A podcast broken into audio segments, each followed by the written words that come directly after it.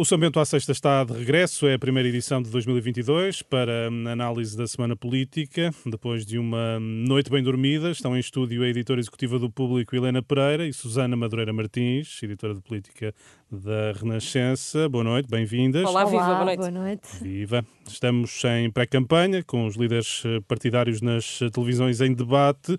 Os duelos com André Ventura do Chega estão no cume mediático. Primeiro foi Rui Rio. O Chega é um partido instável. Eu não posso fazer uma união com um partido que é instável. Eu acho que aqui o ONUS tem que ficar do lado do Dr. Rui Rio, porque foi o Dr. Rui Rio que disse que abdicaria de governar se depender do Chega. E isto, para quem está lá em casa, só tem um sentido. É prefiro estar com António Costa do que com o Chega. Helena Rio afastou qualquer coligação com o Chega. Consideras que fecha completamente a porta à aventura? Uh, não, uh, não posso responder que não, porque uh, Rui Rio tem sido muito zigue-zagueante. é inacreditável, mas o que é que estes debates mostraram é, por um lado, ele, como ouvimos no som, ele faz questão de dizer que o Chega é um partido que não traz estabilidade nenhuma, e dá o exemplo dos Açores, e uma pessoa fica a pensar, então, este partido não quer nada com um partido uh, instável. Mas depois um, houve uh, o episódio em que Rui Rio uh, chega a concordar com uma prisão perpétua mitigada, que era uma proposta de de André Ventura, uh, que depois se envolve numa, numa, uh, numa polémica que aproveita o debate posterior para explicar qual era a sua posição e para mostrar com um ar muito satisfeito, vejam lá, que afinal a proposta que dizem que é tão radical do Chega uh, da prisão perpétua não é nada radical e eu consegui provar que o, o partido é moderado. Então, o que é que ficamos? Uh, Rui Rio quer fazer uma aliança com aquele partido ou não? Interessa-lhe ou não? Porque, ao mesmo tempo, eu estou convencida que ele, uh, pelo que eu vejo, que uh, quer mostrar que é um partido que quer ajudar a mostrar que é um partido moderado para uh, coligar-se com ele, uh, no sentido de fazer uma aliança uh, de incidência parlamentar como houve nos Açores. Uh, e, portanto, isto são tudo, mas ao mesmo tempo são tudo mensagens muito pouco claras de parte do, de, do Rui Rio, mas eu fico atenta às duas, aos dois sentidos que, elas, que elas transmitem. Claro, Susana, o que é que pretende o Presidente do PSD com esta estratégia? Manter uh, tudo em aberto uh, para não perder uh, eleitorado nenhum. Eu acho que quer manter a porta aberta a todo o eleitorado do centro, mas também manter em banho-maria aquele eleitorado que de, um, do PSD que pode estar a pensar transitar, ou do CDS, pode estar a, a pensar transitar para o uh, Chega. E um, o discurso de um, Rui Rio e mesmo o debate com um, André Ventura, houve ali uma altura em que. Ok, coligação nem pensar, é um partido muito instável, mas depois, a dada altura, desafia uh, o líder do Chega a dizer o que é que, no caso de o PSD vencer com a maioria relativa e apresentar-se no Parlamento com um programa de governo, o que é que eh, André Ventura faria se fosse apresentada uma moção de rejeição ao programa de governo por parte da, da esquerda? Ora, esperando que André Ventura viabilizasse. É o que eu acho que um, Rui Rio estará à espera, é que não, eh, não quer uma coligação, mas depois fica à espera ali de pontualmente ter um conforto do, do Chega, de viabilização de textos-chave, por exemplo. Isso isso é... remete-nos para as declarações de, de, de Paulo Mota Pinto, Exatamente. Que, aqui na Renascença, que admite a repetição do cenário dos Açores, que o PSD poderá ver o seu governo eh, viabilizado pelo Chega. Vamos, vamos recordar essas declarações. Eu queria recordar que não há nenhum. Uh, não, houve, não há provavelmente uma, um, um, acordo tão profundo, tão extenso como, havia, como a Geringonça. O que acontece é que o Chega teve de optar se preferia que o PS continuasse no governo ou, ou uh, viabilizar um governo do PSD. E é isso que poderá acontecer. Sem qualquer acordo, o PSD não pagará, nem o país pagará nenhum preço político por isso. Há uma porta fechada, mas não há chave Parece, parece, parece claro. Ou andam à procura de fechadura. Muito escancarada. Mas, Helena, não, não correm o risco de enfraquecer-se os dois partidos? Parece-me que é, lá está, essa contradição. Uh, Rui Rio, por um lado, quer disputar os votos do centro com António Costa, porque ele, como ele diz, é ao centro que se ganham as eleições. Mas depois uh, não consegue dizer não, um não definitivo. Uh, uh, ou chega. Eu não sei se quando se um partido transmite uma mensagem contraditória, se isso costuma ter bons resultados, porque normalmente a clareza uh, permite às pessoas fazerem escolhas com mais segurança. Uh, portanto, não, percebo que ele quer manter a porta aberta, mas eh, faz alguma confusão, porque nós estamos numas eleições uh, quase intercalares, não é? Nós estamos numas eleições antecipadas e que acontecem porque não havia, chegámos a um beco e não havia soluções de governabilidade. E o que o eleitorado quer nestas eleições é saber uh, até muito mais do que noutras eleições, eu, eu, considero isso, mais do que as propostas em si, é uh, que soluções de, de, viabilidade, de estabilidade é que existem no pós-eleições, com que governo é que podemos contar, quem é que se vai entender com quem. E, e, e, os partidos não ganham muito, a meu ver, em serem assim tão dúbios. Susana, a fazer fé nas sondagens, Rio sabe que dificilmente poderá descartar o Chega em caso de vitória da direita. Houve, achas que houve aqui uma espécie de negociação, aproximação em direto? Uh, houve pelo menos um namoro que uh, André Ventura ou cai ou não cai naquilo, não é? Mas já fora desse debate, uh, Rui Rio depois deu ainda mais conforto a André Ventura. Uh, quando debateu com a Catarina Martins do Bloco de Esquerda sobre a prisão perpétua, desculpando quase o líder do Chega em relação a essa figura penal. E dizendo que afinal não é bem a figura da prisão perpétua que André Ventura quer, é uma figura um bocadinho mais intermédia, com uma, uh, uma pena que pode ser reavaliada a meio. Claro, o exemplo alemão. Exatamente, e, que, e ser comutada então em liberdade condicional. Portanto, há aqui uma desculpabilização e, como dizia Catarina Martins, eh, enfim, com razão ou não, eh, há aqui uma tentativa de normalização e de dizer, ok, se calhar até está a moderar-se e a mitigar-se, como usando a expressão de António Costa no debate ontem. Isso mesmo, vamos, vamos passar para o debate hum, de António Costa com André eh, Ventura, recordando algumas uh, passagens. E por isso eu fico muito preocupado com dois responsáveis políticos, como o deputado André Ventura, pôr em causa e em dúvida a importância da vacinação. Oito governantes seus estão abraços com a justiça. Então, e vem aqui falar de corrupção e do André Ventura. Ah, venho sempre. Devia, sempre. devia era pedir, sempre. o Sr. Primeiro-Ministro hoje devia sempre. pedir desculpa aos portugueses Sim. pelos inúmeros casos de corrupção que o Partido Socialista gerou, por estarmos a julgar um ex-Primeiro-Ministro que nos tirou milhões e ainda diz que o dinheiro estava no cofre da mãe ou do pai ou de alguém. Para mim não há filhos e enteados. Não há? E ninguém está acima da lei.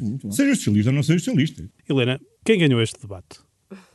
Uh, vamos lá ver. Uh, a, minha primeira, a minha primeira sensação é que foi António Costa. Porquê? Porque o António Costa, até agora, foi o primeiro líder partidário que conseguiu uh, discutir com André Ventura sem cair na armadilha de André Ventura, ou como já não sei, Catarina Martins dizia, que era conseguiu não dançar ao som da música que André Ventura pôs. E, portanto, uh, e é muito bem preparado António Costa. António Costa, eu lembro-me que nos debates quinzenais irritava-se muitas vezes com Ventura e até lhe dava palco demasiado uh, às vezes, por culpa disso, por se irritar tanto e dar-lhe um, uh, uh, réplicas e permitir tanta discussão. E, eu, e neste debate eu fiquei surpreendida com a calma que António Costa sempre conseguiu manter.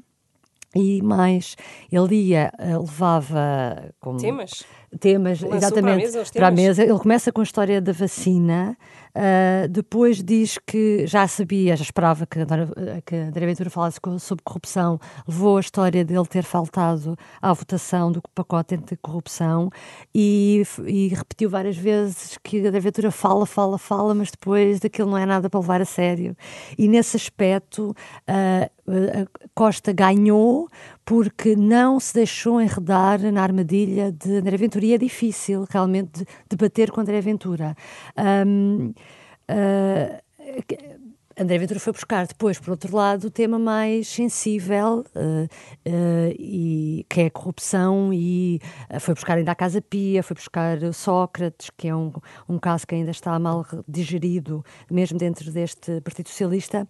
Mas, mais uma vez, António Costa, houve ali um momento de tensão, mas ele percebeu que, que não podia entrar nesse jogo, e claramente, para mim, foi António Costa. Susana, o, o líder socialista mostrou-se contra quaisquer cedências à aventura, mas não esclarece se está disponível para viabilizar um governo minoritário do, do PSD. Como é que podemos ler esta posição? É a história da maioria absoluta, de que António, é o objetivo de António Costa. Já não há qualquer dúvida, essa dúvida está desfeita. É de ter a maioria absoluta e depois, se perder, sai da liderança. Se tiver uma maioria relativa, Aí a geometria é muito variável e depois eh, logo se vê se a esquerda lhe dá de facto a mão ou se tem de uh, encontrar ali um apoio qualquer do PSD. Não sei até que ponto é que isso pode acontecer, tenho muitas dúvidas, porque António Costa e mesmo Rui Rio têm fechado muito essa porta, mas não, não é, o objetivo de, de, do secretário-geral do PS é mesmo a maioria absoluta e isso ficou clarinho na entrevista esta semana de, do Hora da Verdade a Jerónimo de, de, de Souza, em que, uh, e, e mesmo uh, um, antes uh, o debate com Jerónimo de Souza, em que António Costa basicamente dá um chega para lá ao líder do PCP.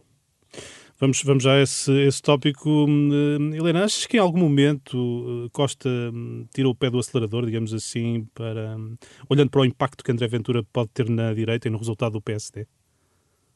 Uh... Se Costa, ao longo do debate, foi mais brando, ah, mais digamos assim, brando assim, com mais brando Ventura. Uh... Para não, dando não, algum, não alguma margem de manobra para, olhando, olhando para o impacto que pode ter na direita. Isso... Não, não achei que não achei que, que, que, eh, que, se possa comparar o debate de Costa Ventura com o debate de Costa Jerónimo.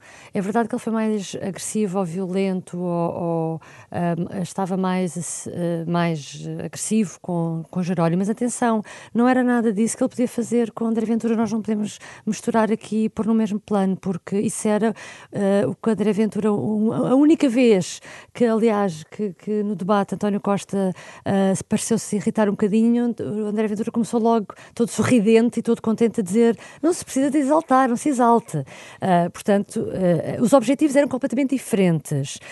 Um, o objetivo para ganhar a, a, a Ventura não era propriamente desfazê-lo um, da forma como eu acho que, que desfez o PC, porque o que ele queria no debate com o Jerónimo de Sousa era dizer que crise, as eleições antecipadas eram da exclusiva responsabilidade do PCP. Uh, ah, e, e, os objetivos, portanto, eram diferentes. E, nesse sentido, conseguiu, uh, ou pelo menos percebeu-se, que, esse era, que esses eram os objetivos de, de Costa e que ele esforçou-se um, e ia preparado para cada um deles. Uh, e isso exigia uma estratégia diferente e ele fê-la em cada um dos debates. Susana, remetendo-nos agora para o, para o, debate entre Jerónimo de Sousa e António Costa, não te pareceu que estávamos ainda em outubro, novembro, com passa-culpas sobre hum, o chumbo do Orçamento do Estado? Sim, houve ali uma vitimização eh, por parte de António Costa em relação ao que a ex-geringonça lhe fez e de, se ter juntado à, hum, ao centro-direita e à direita para fazer chumbar eh, o Orçamento do Estado. Mas eu acho que este debate foi muito, muito para além do, das mágoas relativas ao orçamento do Estado. Foi dizer que há um corte mesmo, mas eh, já não é da parte do PCP e do Bloco de Esquerda, mas é da parte do próprio Partido Socialista em relação a esta geringonça. É dizer que agora, agora já não somos nós, eh, nós, eh, PS, PCP e Bloco de Esquerda, somos nós, Partido Socialista, sozinhos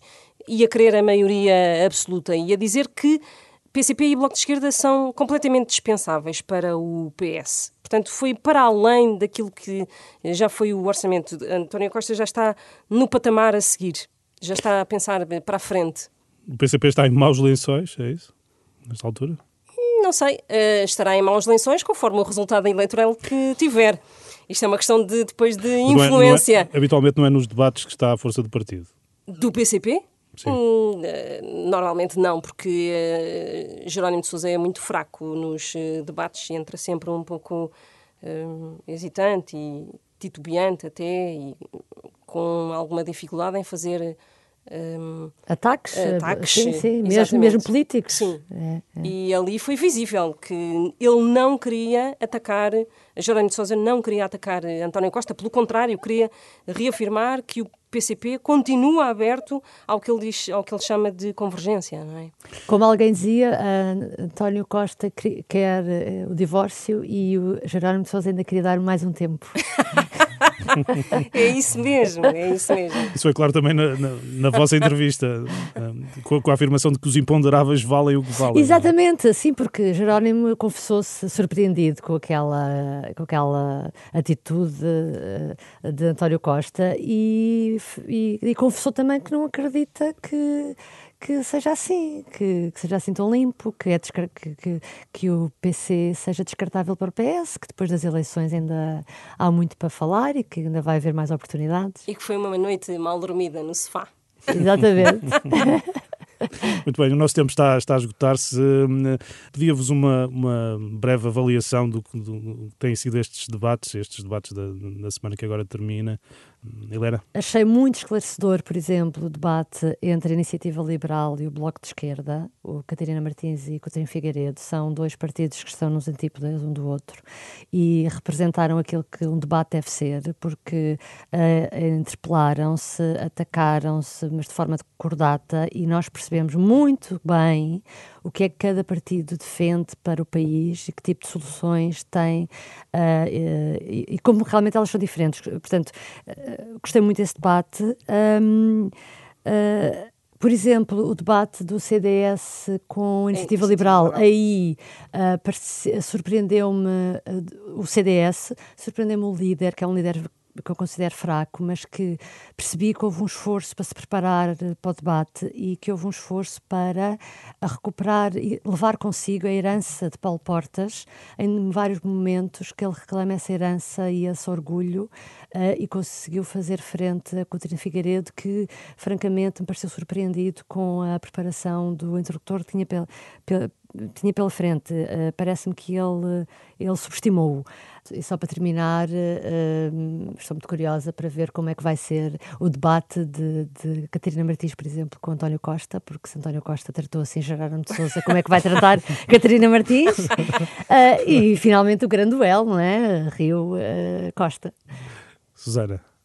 É, eu, tal e qual. Eu uh, queria só dizer em relação a Francisco Rodrigues dos Santos, eu creio que, o líder do CDS, eu creio que ele adotou ali uma, uma maneira de, de debater de tipo locomotiva e com uma linguagem ali muito no limite, no vermelho, quer com Cotrim Figueiredo, quer também, creio que, com uh, Catarina Martins. Inês Souza Real. Real. Inês Souza Real, exatamente, em que uh, adotou ali uma, um nível de linguagem uh, muito, muito no limite e com, com aquele ar que, de quem está a tirar o pai da forca, basicamente. é isto. Susana Madureira Martins, Helena Pereira, obrigado a ambas pela Obrigada. participação em mais um São Bento à Sexta. O programa vai estar disponível no site da Renascença.